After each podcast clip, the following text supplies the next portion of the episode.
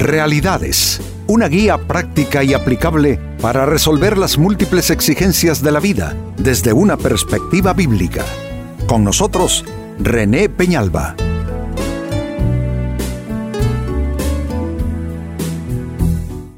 Amigos de Realidades, sean todos bienvenidos.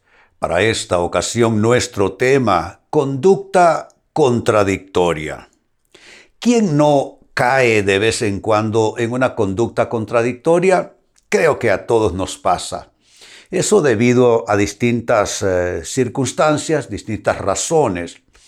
Eh, hasta ahí yo diría que es normal, es humano, es natural, pero cuando la conducta contradictoria se va convirtiendo más bien en la característica primordial o característica más eh, resaltada de una persona, entonces eh, allí comienzan los problemas, porque los demás no van a saber cómo relacionarse con dicha persona, los demás van a estar confundidos y esta persona va a ser difícil de interpretar, difícil de relacionarse con ella, aparte que estará exhibiendo de alguna manera una cierta falta de cimientos en su vida, es decir, convicciones, eh, valores, criterios sólidos, estables, y alguien así, claro que va a ir poniendo en tormenta y en caos todo su escenario de vida. Pues este es nuestro tema en esta oportunidad, conducta contradictoria. En el Evangelio, según Mateo capítulo 23, verso 24, Jesús está prácticamente censurando la conducta contradictoria de la clase religiosa de su tiempo. Dice así, guías ciegos cuelan el agua para no tragarse por accidente un mosquito, pero se tragan un camello. Es así de absurda la, conducta de una persona mm, contradictoria. Eh, es tan minuciosa como Jesús acaba de decir, como para colar el agua para no tragarse por accidente un mosquito, pero por el otro lado cae en la contradicción y en la contrariedad de terminar tragándose un camello. Es absurdo, ¿no les parece? Pero así de absurda es nuestra situación cuando nuestra conducta es contradictoria. Yo pregunto, ¿qué opinan eh, tus hijos, si los tienes? ¿Qué opinan tus amigos? ¿Qué opinan las personas con las cuales convives e interactúas, eh, ya sea en casa, en el trabajo, etcétera? Te tienen como una persona difícil para eh, congeniar con ella, para interactuar con ella, porque eres demasiado contradictorio y contradictoria. Si ese es el caso, pues entonces estamos eh, prácticamente hablando de algo que te concierne, algo que te es pertinente. Pues esta escritura nos deja el paso entonces para trabajar, amigos, con la pregunta, ¿cómo caes en una conducta contradictoria? Exactamente haciendo qué es que mm, caes en eso y te conviertes en un mm, en una, ¿qué puedo decir? Eh, eh, una interrogante eh, para aquellos que están a tu alrededor, que no saben exactamente cómo reaccionar contigo, porque si lo hacen de un modo, no se sabe, porque a veces tú reacciones y respondes de un modo o de otro, ¿cómo caes en conducta contradictoria? Atención a las respuestas a continuación. En primer lugar, caes en conducta contradictoria al hacer lo opuesto a lo que dices, aconsejas y enseñas. Es decir, no hacer lo que predicas, lo que les dices a tus hijos, eh, en tus regaños, en tus reclamos, se lo dices, pero tú no lo haces. Y el problema con decir algo que uno mismo no encarna en su conducta es que eso no tiene ningún poder sobre los demás.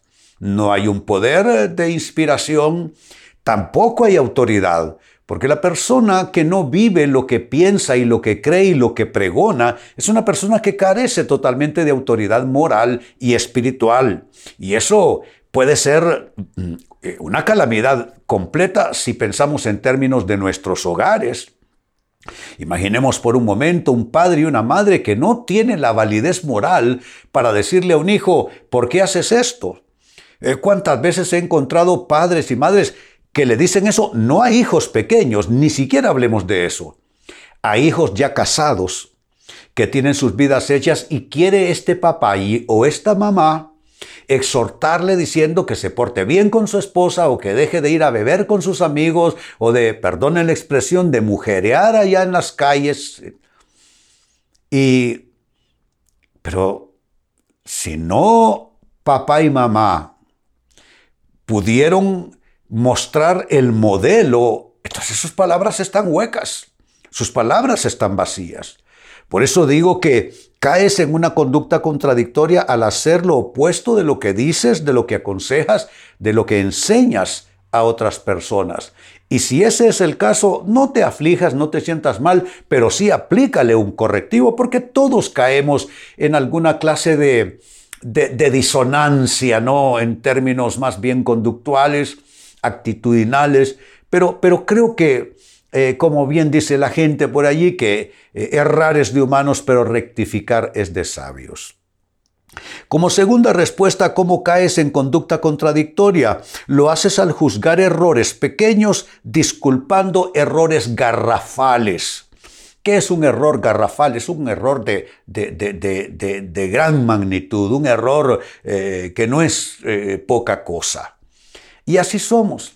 A veces nos volvemos intransigentes, nos volvemos demasiado quisquillosos, a mí me pasa, no sé, ustedes, con cosas que al final resultan ser nimiedades y cosas eh, eh, de no mayor importancia ni trascendencia, pero hacemos un mundo y hacemos un nudo de una cosa sencilla y una cosa grande la disculpamos. Entonces, creo que esto también viene exhibiendo una conducta contradictoria. Creo que necesitamos tratar con nosotros mismos. Necesitamos eh, observarnos en el espejo de la autorreflexión. Y hombre, yo digo que nada cuesta decirse uno a sí mismo, no estás bien en esto. Estás resultando contradictorio. Yo no hace mucho rato, ¿eh? Hace poquitos días tuve que decirme lo mismo porque volví de una sesión de trabajo y me sentí contradictorio, me sentí que mis, mis reacciones no eran mi sentir. Entonces yo dije, pero ese no es René de hoy, ese es el René de antes. Entonces eso nos pasa a todos, por eso no quiero descorazonarte aquí, no quiero que, que te desanimes, que pierdas la esperanza, pero sí que tomemos decisiones. No podemos pedir que lo demás cambie si nosotros mismos no cambiamos. No podemos pedir transformaciones a quienes nos rodean si nosotros mismos no asumimos la necesidad de transformación en nuestras vidas. Así es que al juzgar errores pequeños, pero disculpando a la vez errores garrafales, con eso estás indicando con toda claridad que tienes el problema de una conducta contradictoria. Sigo sumando respuestas. ¿Cómo caes en conducta contradictoria? Lo haces al hacer acepción de personas en el juicio. Eso también es sumamente contradictorio. A los que te caen bien los disculpas, a los que te caen mal los atacas, los, los acosas. Eso es hacer acepción de personas. La Biblia nos dice que Dios no hace acepción de personas, que Dios juzga con total imparcialidad. Y si hay ejemplos que este mundo necesita en todos los ámbitos, ¿eh?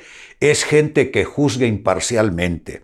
Por lo general, juzgamos movidos por motivaciones extrañas, eh, por intereses extraños, eh, no somos imparciales. Entonces le cubrimos el mal a la gente que es de nuestro círculo, pero a la gente que no pertenece a nuestro círculo, a esa entonces la vamos a desnudar de pies a cabeza o de cabeza a los pies. No puede ser. No puede ser, amigos, tenemos que ser imparcial. Eh, a veces sucede también con los hijos, que mostramos favoritismo con algún hijo en particular y, con otros somos como demasiado ásperos, demasiado demandantes. Así sucede, sucede con hijos, sucede con amigos, sucede con compañeros de trabajo, eh, eh, en fin, en, en todos nuestros distintos escenarios de vida. Pero no, hay que romper con eso. Esa es una muy mala práctica hacer acepción de personas en el juicio. No es fácil, amigos, hacer un juicio imparcial. No, no es fácil. Eh, uno eh, se deja llevar por los afectos y por los desafectos. Eh, los afectos, entonces, como piensan igual que yo, tienen mi misma ideología, somos amigos, son de mi grupo, de mi círculo, entonces a eso yo todos se los disculpo. Pero si no son de mi círculo, si no son de mi ideología, de mi enfoque, entonces a esos les, les estoy colando el mosquito, como decía el Señor Jesús en la palabra que leímos. Pero eso debiéramos descartarlo porque eso es completamente erróneo. En cuarto lugar, también hemos de sumar lo siguiente, se cae en conducta contradictoria al expresar criterios y opiniones basados en interés, en intereses y no en convicciones.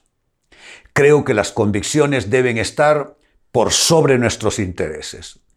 Todos tenemos intereses de vida, no hay que ser una persona perversa para tener intereses de vida. Hay intereses profesionales, hay intereses financieros, hay intereses de diversa índole, pero las convicciones deben tener mayor peso en nuestras vidas.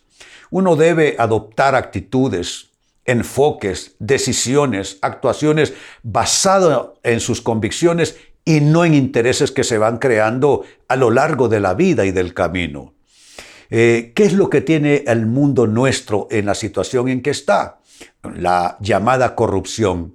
¿Y qué es la corrupción? Sino intereses eh, mezquinos, eh, ilícitos, ilegales, que se van creando entre grupos de tal manera que en aras de alcanzar lo que quieren, no les importa mentir, engañar, intrigar y hacer cualquier clase de maldad.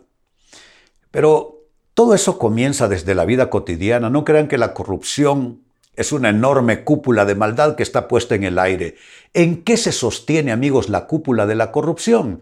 Se sostiene en la falta de integridad que comienza en los hogares, falta de integridad entre cónyuges, que se mienten y se engañan uno al otro respecto al dinero, respecto al salario, respecto a, escapaditas para ir allí con sus amistades. Eh, falta de integridad que van mostrando para con sus hijos. Sus hijos al, al ver en silencio la falta de integridad de padre y madre, ellos comienzan entonces a emular ese modelo y esa conducta. Y así, capa por capa, peldaño por peldaño, se va a falta de integridad creando ese monstruoso eh, eh, eh, esa monstruosa situación de la corrupción, que eso es una situación a nivel planetario que aflige ciertamente a la humanidad. Así es que si no quieres tú caer en una conducta contradictoria, tus criterios y opiniones tienen que estar basados no en intereses que tengas, sino en convicciones que tienen, que tengas. Y las convicciones son un derivado de los valores que vamos adquiriendo en la vida. Vuelvo al texto introductorio, Mateo capítulo 23 y verso 24. Dice, guías ciegos. Mire cómo califica a la clase religiosa y a los líderes de su tiempo. Guías ciegos. Cuelan el agua para no tragarse por accidente un mosquito, pero se tragan un camello. Son personas que eh, para ellos un mosquito es malo, pero un camello es bueno. ¿Mm? Ah, e, e, esa es parte de la corrupción, que lo que es eh, malo en un tiempo ahora es bueno en otro, o viceversa. Todo eso va indicando esa conducta contradictoria que al final pone en decepción a las personas alrededor de quien actúa de esa manera. Pues basado en esta escritura, la pregunta fue cómo caes en una conducta contradictoria y las respuestas fueron las siguientes. Uno, al hacer lo opuesto a lo que dices, aconsejas, enseñas y pregonas. Dos, caes en conducta contradictoria al juzgar errores pequeños, disculpando a la vez errores garrafales. Tres, caes en conducta contradictoria al hacer acepción de personas en el juicio. Y cuatro, caes en conducta contradictoria al expresar criterios y opiniones basados solo en intereses creados y no en verdaderas convicciones. Amigos, tenemos que renunciar a esto. Si hay algo que se requiere en esta época es la depuración del corazón y la conciencia humanos. Tenemos que volver a la honestidad, se habla tanto de transparencia, ¿no es cierto?, en la sociedad, pero ¿cómo va a haber transparencia en temas de gobierno, por ejemplo, o, en otros eh, ámbitos? ¿Cómo va a haber transparencia colectiva si no hay transparencia individual? Para que haya transparencia en términos de sociedad, los individuos tienen que aprender a ser más honestos, más transparentes, más sinceros, más íntegros, y entonces la sociedad toda eh, mejorará enormemente. Amigos, con esto cierro el tema, de igual manera me despido y les recuerdo que nuestro enfoque de hoy ha sido titulado Conducta contradictoria. Hemos presentado Realidades con René Peñalba. Puede escuchar y descargar este u otro programa en renépenalba.net.